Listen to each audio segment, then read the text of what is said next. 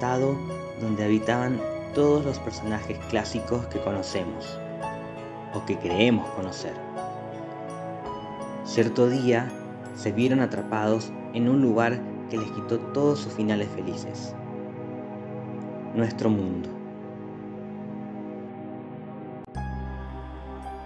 Hola, bienvenidos a un nuevo episodio de Había una vez, un podcast sobre Once Upon a Time, esa serie que nos recuerda justamente a los cuentos clásicos, pero mezclados y con un doble sentido para poder analizarlos en un contexto más cercano y no tanto de fantasía, porque estos personajes ahora están atrapados en un mundo donde no existen los finales felices.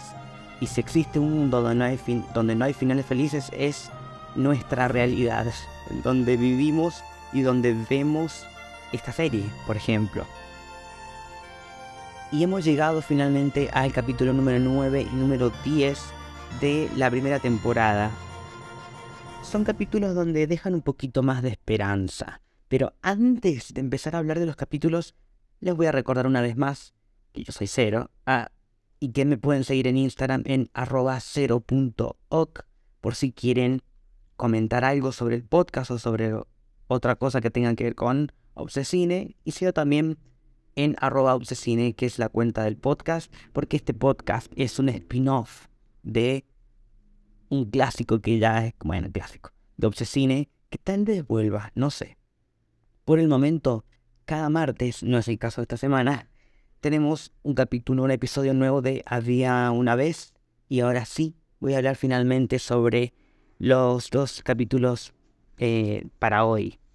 El primero se llama El Norte Verdadero, The True North, que tiene que ver con, em, con e, una expresión que se utiliza mucho en Estados Unidos, que es de la dirección correcta, ese es el camino indicado. Eh, por eso se refiere como el norte verdadero, porque vamos a conocer la historia de dos niñas que son hermanitas y que seguramente les va a sonar estos nombres de cuentos clásicos, pero que tal vez me parece que no hay adaptación todavía de Disney de esto. Eh, estoy hablando de Hansel y Gretel, que sí he visto adaptaciones de terror, hay varias películas de terror basadas en este cuento, y este capítulo tiene un poquito de eso, porque tienen que enfrentarse a la bruja. Y hay alguien que también da miedo y es la reina malvada. Pero para entender un poco sobre el pasado de estos personajes, se presentan como em, que asisten a la misma escuela que Henry y que están en un lugar, en una tienda de golosinas, em, por decirlo de alguna forma, no sé cómo le dicen en otras partes del mundo. Acá en Argentina le decimos kiosco.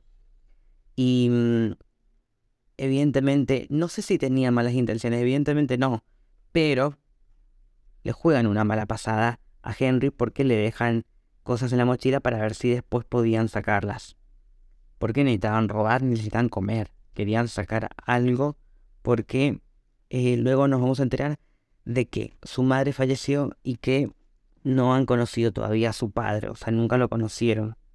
Entonces son dos menores de edad que están eh, al cuidado de nadie y cuando el dueño se entera de todo esto, llama a la madre de Henry, que va la madre adoptiva, Regina, y también había llamado a la policía, que en este caso sería Emma, y que va a tratar de hacerse cargo de todo esto, y entre tantas cosas que va descubriendo, porque va haciendo preguntas y va atando cabos, se da cuenta de esto, de que estas niñas están eh, sin cuidado y que em, Luego rápidamente Regina está al tanto de todo esto, entonces eh, dice que los, va a tener que llevar a el servicio, al, sistema de adopción de, de, familias sustitutas y lo más probable es que no puedan estar más juntos.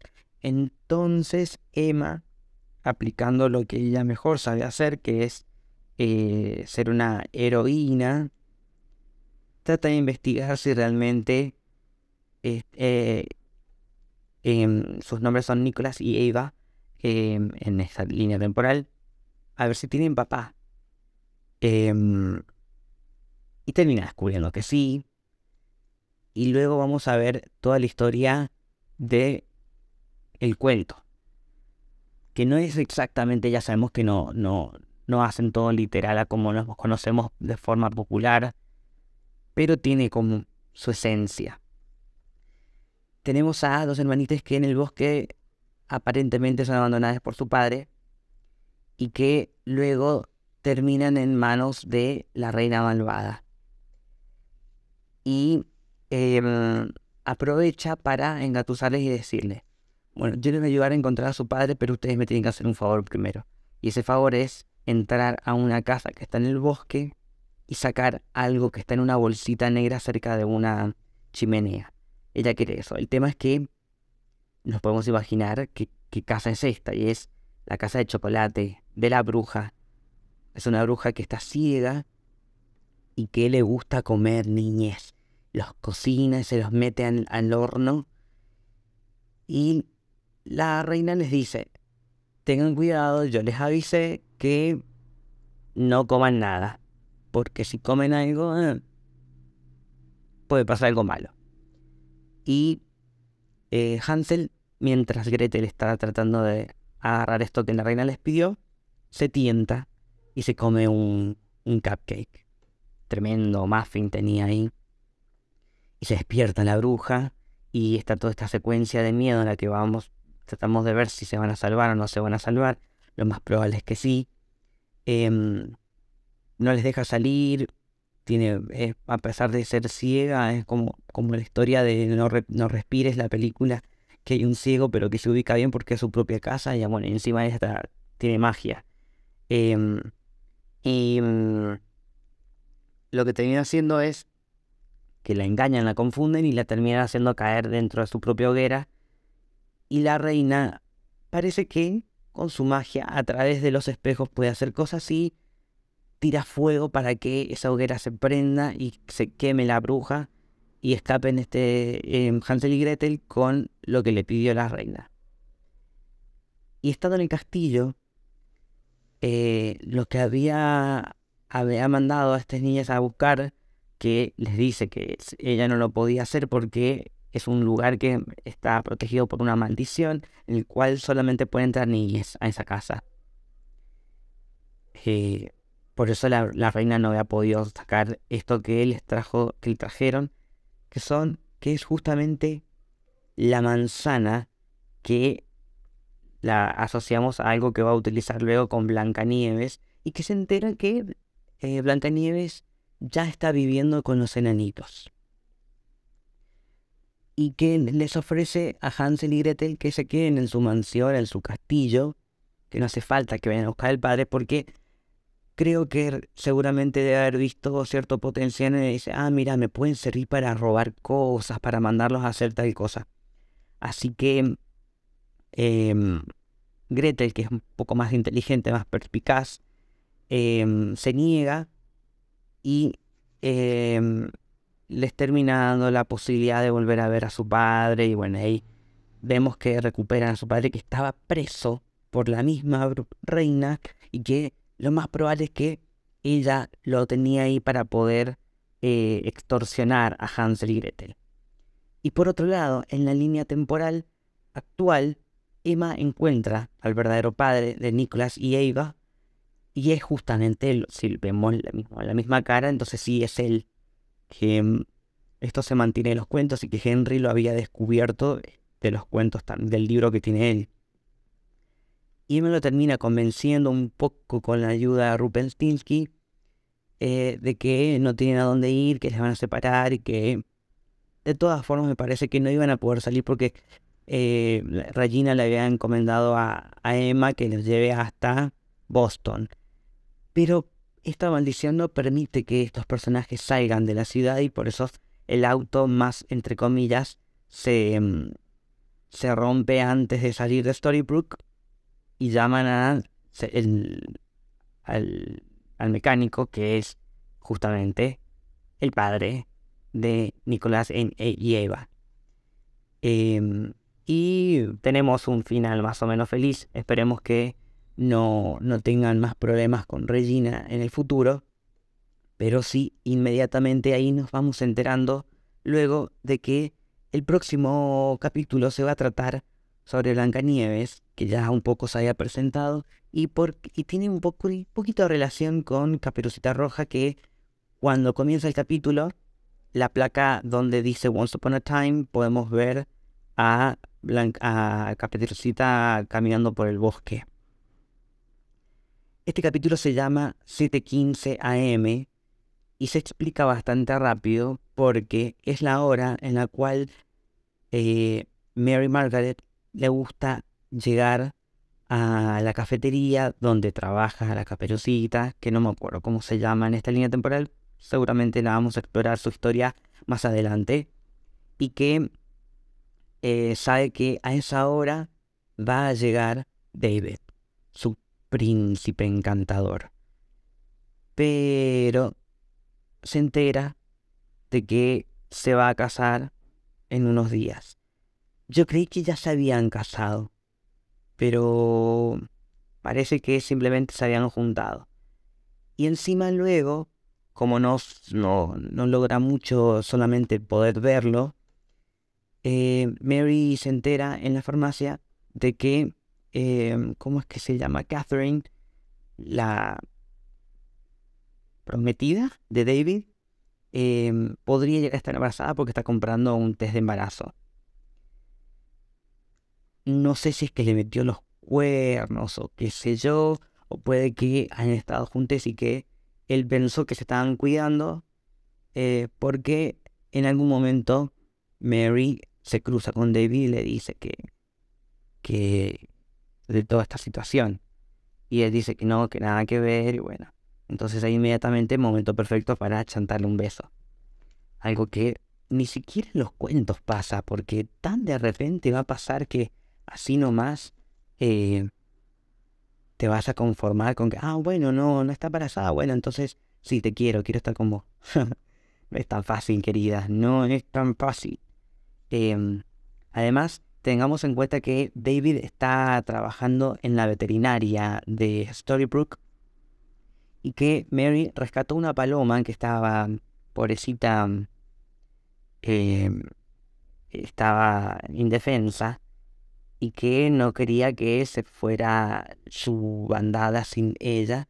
Y encima empieza a llover, entonces como que tenemos toda esta historia ya medio trillada de comedia romántica en la cual se, se ven pero no se pueden ver y, y que llueve y que hay un drama y otro drama y otro drama y encima Regina se mete em, y amenaza porque ella no quiere que, que Mary Margaret justamente termine siendo feliz con David, a pesar de que en el cuento Jorge, Jorge, George le termina confesando para que termine de entender que no lo busque más eh, a Blancanieves que James no es el verdadero príncipe, no es su verdadero hijo.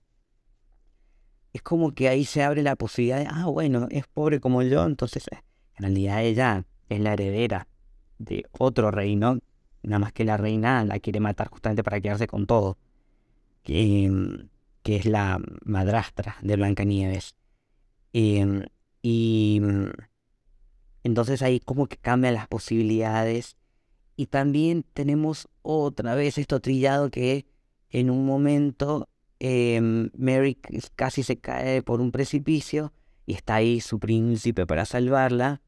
David no le habló en cuento, pero sí me hizo pensar un poco de que si se llegara a caer, eh, espero que no le pase nada igual, pero si se llegara a caer, pareciera que en las profundidades de Storybrooke está eh, un poco más visible todo lo que quedó eh, escondido de los cuentos bajo la maldición por lo que vimos de cuando Regina se fue a la tumba de su padre que podía bajar y encontrarse con su castillo y en las minas donde aparentemente trabajaban los enanitos y que había ido Henry con Archie la otra vez, ¿se acuerdan? Y que veíamos que abajo hay algo. Eh, así que parece que hay hay una realidad escondida en, la, debajo de la superficie. Em, hay una referencia porque en algún momento vamos a ver cuando Blancanieves en el cuento está presa en el castillo de, del rey George, eh, comparte celda, o en realidad en la celda de al lado está eh, Gruñón, que dicen Grumpy, em, que es uno de los enanitos, y que luego se cruzan con Tontín, que no me acuerdo cómo es, Slumpy creo que le dice, no me acuerdo. Que bueno, la queda, pobrecito. Pero en un momento cuando lo escuchamos que aparece, está tarareando em, Hey Ho, la canción que, cantan los enanitos en la película de, de Blancanieves eh, de Disney. Igual, mm, no sé si quisiera meterme con eso porque esa película es muy cuestionable. Está siendo ahora adaptada otra vez, pero en, live action oficial por Disney. Y em, hay como muchas cosas que tienen que ver con, con la deconstrucción de que si podemos realmente analizar todo esto de una forma eh, sana, porque teníamos a enanitos esclavizados y que em, eh, luego, bueno, el, beso de la muerta, eso no lo vamos a pensar. Pero yo había leído por ahí que el cuento, la primera versión de, de Blancanieves, no es que cuidaba a siete enanitos, sino que cuidaba a siete niñas, a siete niños. Y lo hace más oscuro, porque eso era explotación infantil cuando iban a trabajar en la mina. Sí, entiendo que tenían que vivir de algo, pero... Qué, qué complicado. eh, bueno, de todas formas acá Grabby logra escapar a pesar de que eh, Slumpy la queda para poder ayudarlo y ayudar a, Blancanieves. Y ahí es cuando el rey George le cuenta todo y Blancanieves se va.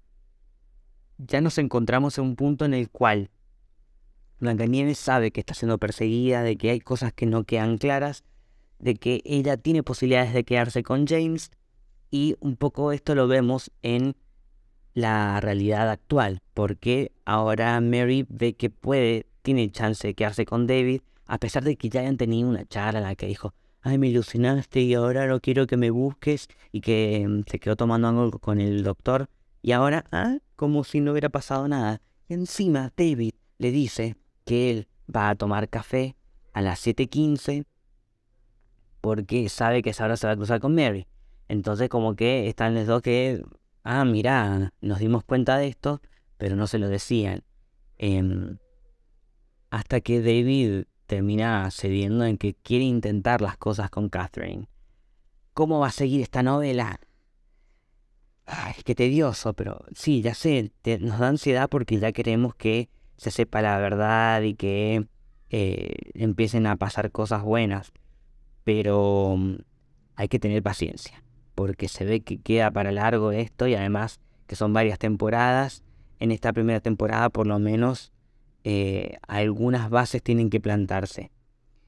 A mí me gustaría saber ustedes qué piensan, qué, qué les pasó con este capítulo.